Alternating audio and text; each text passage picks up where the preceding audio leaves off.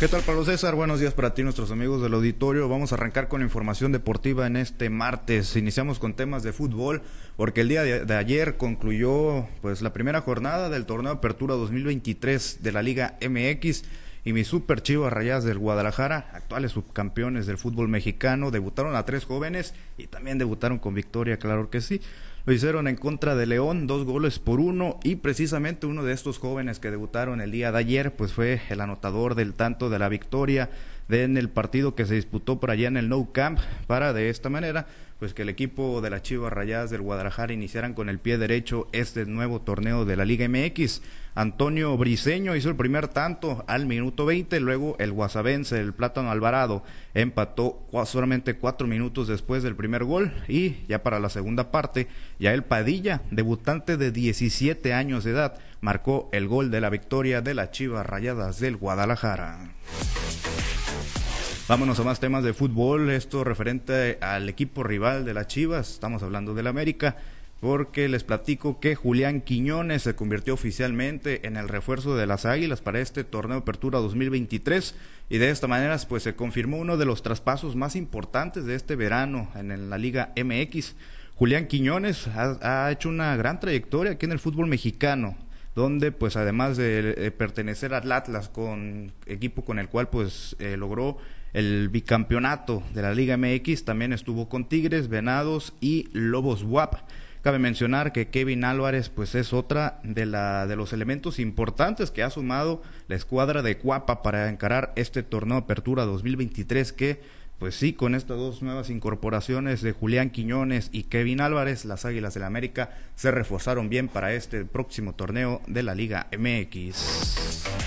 Vámonos a más temas, pero ahora en Mazatlán les comparto que el equipo de los Cañoneros inició la semana con incorporaciones, ya que su directiva dio a conocer que el defensa, defensa argentino Lucas Meroya pues llega a los Cañoneros como refuerzo para este próximo torneo. El zaguero sudamericano llega procedente del Club Atlético Huracán y podría debutar el próximo domingo 9 en el Estadio Olímpico Universitario por allá en la Ciudad de México cuando el equipo del Mazatlán se enfrente a los Pumas.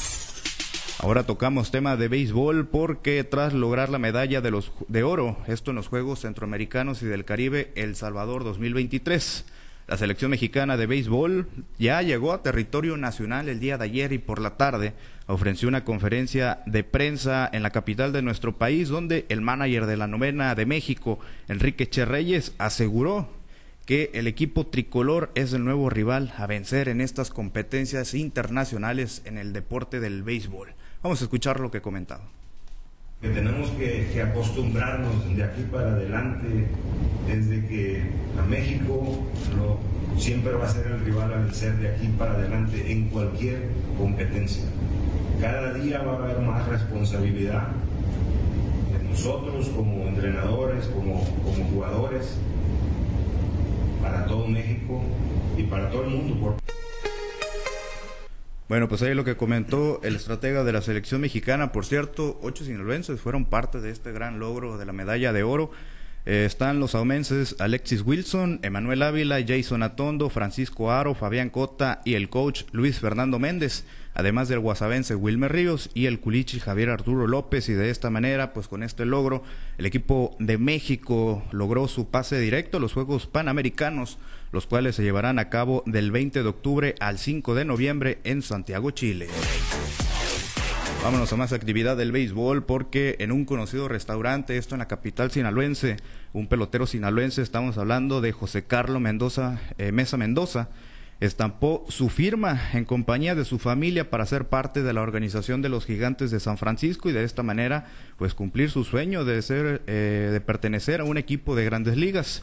Mesa Mendoza, lanzador derecho de 17 años de edad, nacido en Culiacán, Sinaloa, se formó en la Liga de Culiacán AC y fue firmado en el año 2021 por el equipo de los Leones de Yucatán, equipo de la Liga Mexicana de Béisbol y pues en ese mismo año comenzó su preparación en la Academia de Béisbol del Pacífico ubicada por allá en el puerto de Mazatlán. Vamos a escuchar declaraciones del pelotero, pues ya nuevo pelotero de los Gigantes de San Francisco.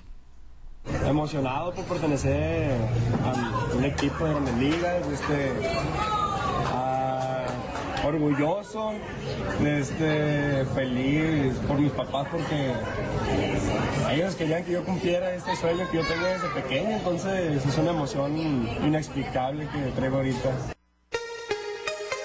Bueno, pues ahí lo que mencionaba el joven pelotero de 17 años de edad, el Culichi, que ha venido desarrollando sus habilidades hasta contar con una recta que alcanza las 88 hasta las 90 millas por hora. Bueno, Pablo César, es la información deportiva más relevante al momento. Solamente eh, quisiera pues analizar un tema que sucedió por allá en Santa Clara, California. En el partido de México contra Qatar, pues lamentablemente la violencia se hizo presente por ahí en las gradas. Aficionados mexicanos contra aficionados mexicanos se enfrentaron y pues lamentablemente eh, ahí podemos ver las imágenes en nuestra transmisión en vivo eh, por, por las redes sociales uno de los mexicanos que están de allá por Estados Unidos pues sufrió una herida, eh, fue apuñalado y pues ahí vemos las imágenes impactantes, ¿no? De cómo le brota la sangre y pues eso es lamentable, lamentable y complicado ver esto, que siga ocurriendo la violencia, sobre todo en un país, eh, por allá en Estados Unidos, donde se cuida tanto ese tema, ¿no? De que no ingresen armas a los estadios, pues el, ese pasado domingo, pues lamentablemente se les, se les fue la mano no, no cuidaron bien ese aspecto y pues sufrió una grave herida este mexicano por ahí. Pues sí, situación muy muy lamentable, digo, afortunadamente no terminó en una tragedia mayor, ¿no? En la, en la muerte de este aficionado que fue apuñalado, ¿no? Ahí vemos pues efectivamente las imágenes impactantes de cómo le está brotando la, la sangre, pero pues sí, qué, qué, qué situación tan lamentable, yo, yo no sé qué proceda ahí, ¿no? ¿Qué tendrá que hacer? Eh, si sea un tema ahí de, del estadio propiamente, de la seguridad, de las federaciones, de CONCACAF, pero pues este tipo de cosas pues digo son son inaceptables son son inadmisibles no en un espectáculo que se supone que es familiar donde la gente va a divertirse donde la gente pues va a ver buen fútbol lamentablemente pues no lo encuentran no con la selección mexicana pero pues toda la frustración que se pueda tener por el pésimo desempeño del equipo pues yo creo que no no no se tiene que pues eh, desahogar de una manera violenta como esta. Digo quizá pudo haber sido otra circunstancia no algún otro pleito algún otro pique que pudieron haber tenido no alguna ofensa no lo sé pero nada absolutamente nada justifica esto. Sí, no, no es para nada. Bueno, no se justifica con nada, efectivamente. Y en el tema de la culpa, directamente es con CACAF.